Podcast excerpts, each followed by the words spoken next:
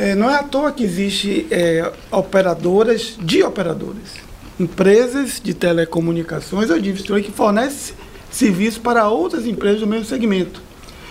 É muito comum, é, principalmente no, no empresas cujo maturidade administrativa Ok. do, do negócio em si Ok. né, ainda é baixa, querer deter toda a infraestrutura. Ah, quer deter tudo. Toda a infraestrutura. Eu quero ter, eu quero ter é, a minha fibra, eu quero botar a fibra no poste, eu quero ter meus equipamentos. E aí, isso no nível inicial de operação. Isso faz sentido. Isso faz sentido. Mas quando você vai crescendo a sua empresa, o seu nível de maturidade de negócio também vai aumentando, você começa a perceber que você depositar parte da sua infraestrutura em empresas que têm know-how, que são especializadas naquilo, faz muito mais sentido.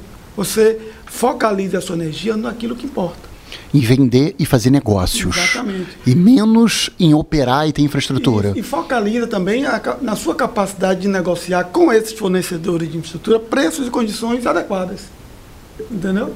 Se não, se não fosse, se não fosse é, assim, você teria que. Todo mundo queria ter seu próprio poste. Eu já instalei poste, tá, gente? Mas não faz, Meu. não faz sentido. Meu. Eu Entendeu? defendo muito isso. Eu já instalei poste meu. Teve lugar que eu queria passar fibra que não tinha poste.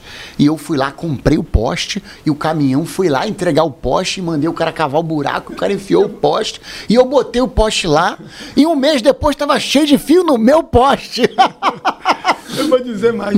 É, essas empresas que atuam no segmento vendendo infraestrutura ou serviço para empresas do meu segmento é um vetor do crescimento é, do setor. É um vetor. Por quê? Você dinamiza o setor. Você é aquela empresa que quer entrar naquela, naquela, numa determinada área. Você não perde mais o tempo. Você não tem que contratar pessoas, ex- expertise, para você montar a infraestrutura.